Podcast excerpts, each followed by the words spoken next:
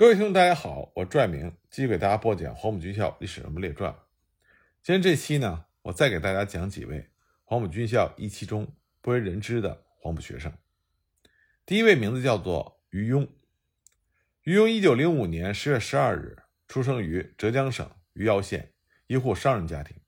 他先后就读于县立小学、省立第四中学。一九二三年四月，他在上海大学读书的时候。受到进步青年的影响而加入了国民党。或许呢，他觉得理念不同，所以仅仅过了三个月，于庸又加入了中国社会主义青年团。他是在胡公勉和季芳的介绍下投考了黄埔军校第一期。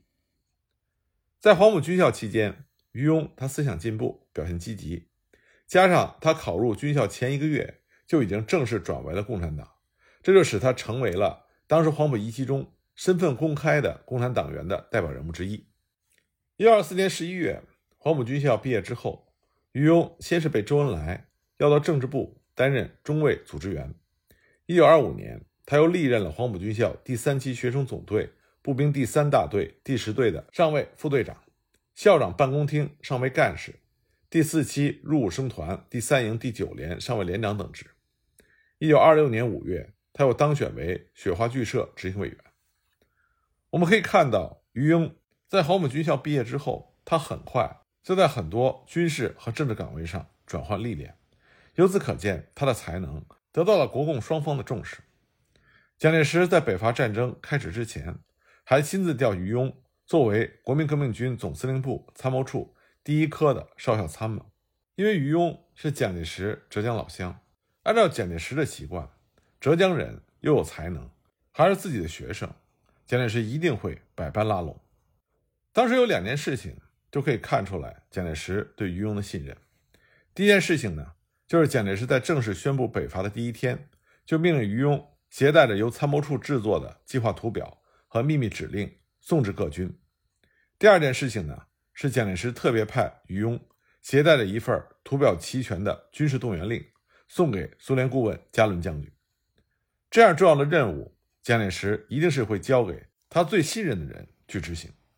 不过，当时于庸的公开身份是中共党员，至于说蒋介石有没有想引导于庸脱离共产党阵营，加入国民党阵营，这并没有什么历史记录。但是，我想蒋介石肯定有过这样的想法。不过呢，于庸当时的立场是非常坚定的，他忠实于自己的信仰。四二反革命事变爆发的时候，于庸侥幸得以从蒋介石的总部脱身。赶去了武汉，很快呢，他就被任命为湖北警备团中校副团长。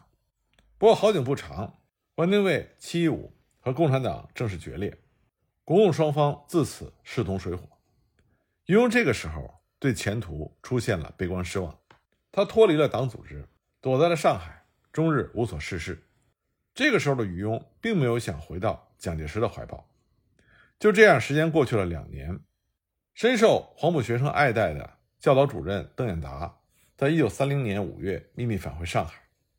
邓演达一到上海，就寻找在上海以及江浙地区赋闲的黄埔学生，号召他们一起建立中国国民党临时行动委员会，也就是常说的第三党，试图以第三党来寻求新的政治发展。那么，长期赋闲的于庸是积极响应的成员之一。一九三零年八月九日，第三党在上海法租界中秘密召开了第一次全部干部会议。会中呢，选举了邓演达作为总干事，于庸被选为委员，并且参与筹建黄埔革命同学会。就在于庸积极开展活动的时候，邓演达却被国民党特务秘密抓捕。于庸虽然当时不在邓演达的身边，但是十月四日，在拉菲德路桃园新村八号，他也被淞沪警备司令部的侦察队抓获，随即关入狱中。蒋介石这个时候是希望这些跟随邓演达。试图反蒋的这些黄埔学生们能够回归他的麾下。那么，在蒋介石将邓演达秘密杀害之后，他派遣戴笠到狱中劝说这批黄埔学生自新。于庸和他的黄埔校友于洒度、韩俊、陈烈、徐慧之等人就纷纷表示愿意自新。于庸甚至还在1931年3月25日公开在报纸上发表了启事，表示重回蒋介石麾下效力的立场。就这样，于庸在初入国民党参加革命，再到共产党，再到第三党，最后在前后折腾了近七年之久之后，重新回到了国民党的阵营。于庸重新回到国民党，他的第一个职务是军政部航空掩护大队中校大队长。对于黄埔一期生来说，到了1932年，还只是中校的人寥寥数人，这让于庸觉得十分尴尬。那么心高气傲的于庸无法接受这个过低的级别，干了大半年之后，他自己就提出了辞职。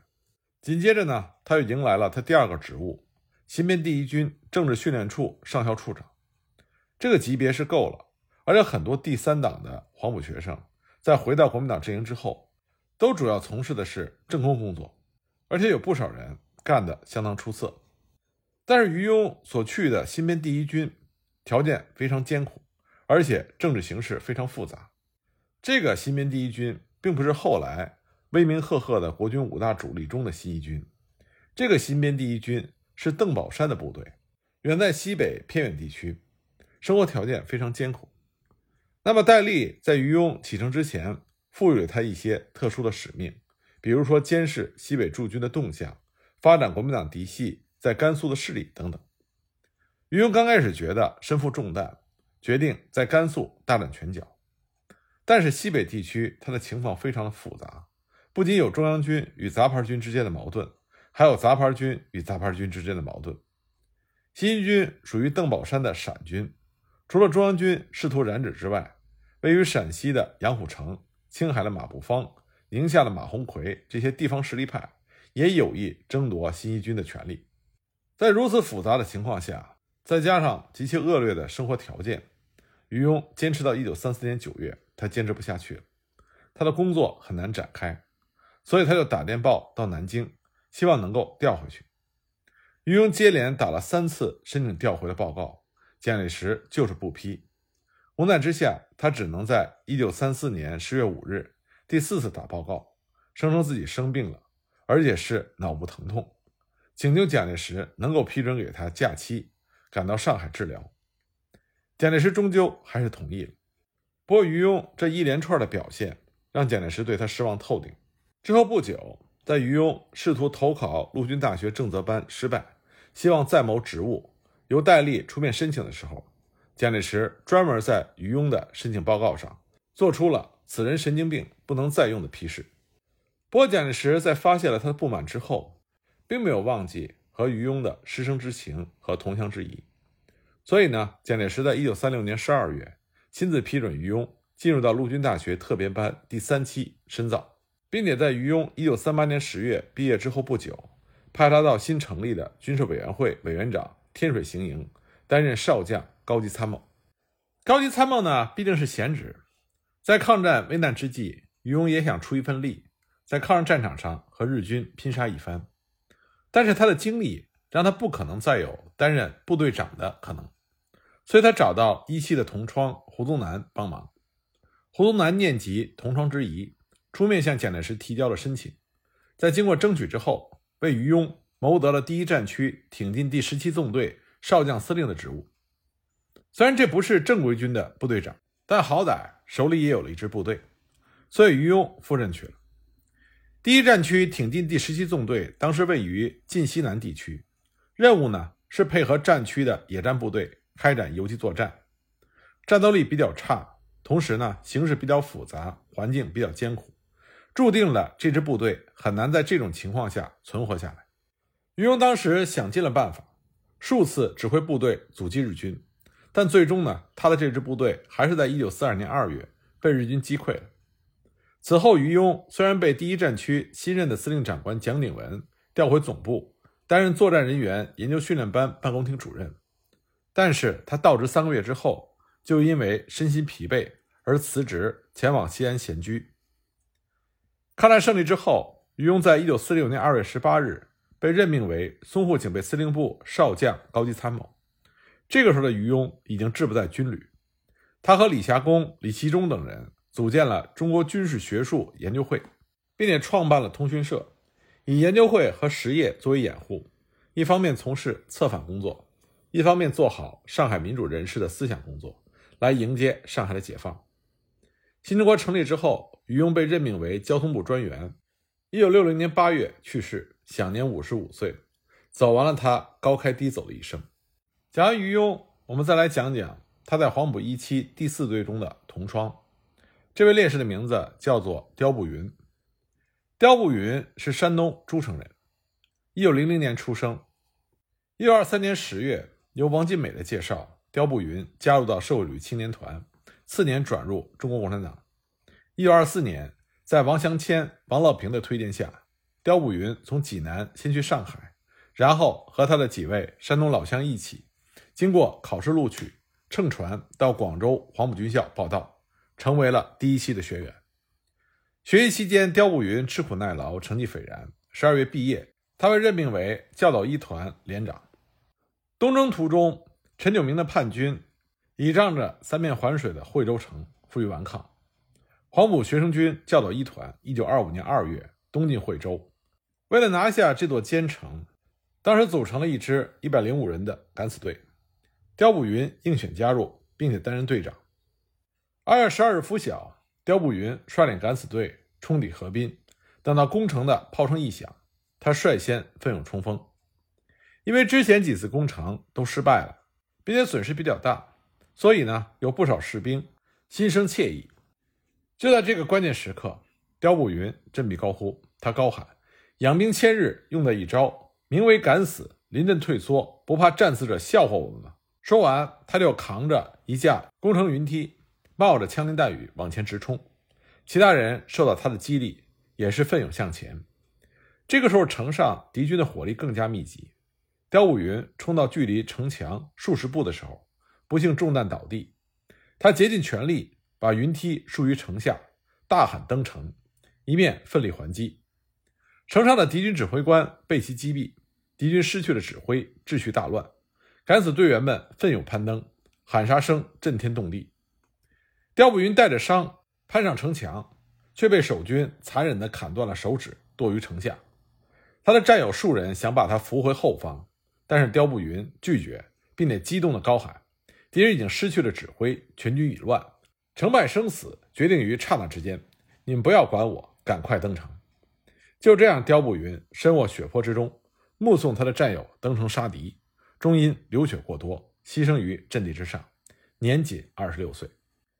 讲完刁步云烈士，我们再讲一位黄埔一期第五队的，和刁步云烈士一样牺牲在战场之上的胡焕文烈士。胡焕文原名胡国建，字树人，一八九九年出生于湖南宜阳县。幼年呢读了几年私塾，后来考入省城长郡中学。在长沙求学期间，开始接受新的思想和变革救民的道理。他加入了毛泽东组织的传山学社。并且积极参与活动。后来毕业之后，到常德担任小学教员，传播和探索救国救民的道理。一九二三年冬，为了追求革命真理，他只身来到广州，就读于国民革命军大本营军政部陆军讲武堂学习。后来，一九二四年五月，黄埔军校成立，他和陈明仁、左权、丁龙德、刘戡、李默安等人一起联名向孙中山、蒋介石请求。加入黄埔军校，就这样，一九二四年十一月十九日，陆军讲武学校一百五十八名学员，经过孙中山的同意，全部归并到黄埔军校。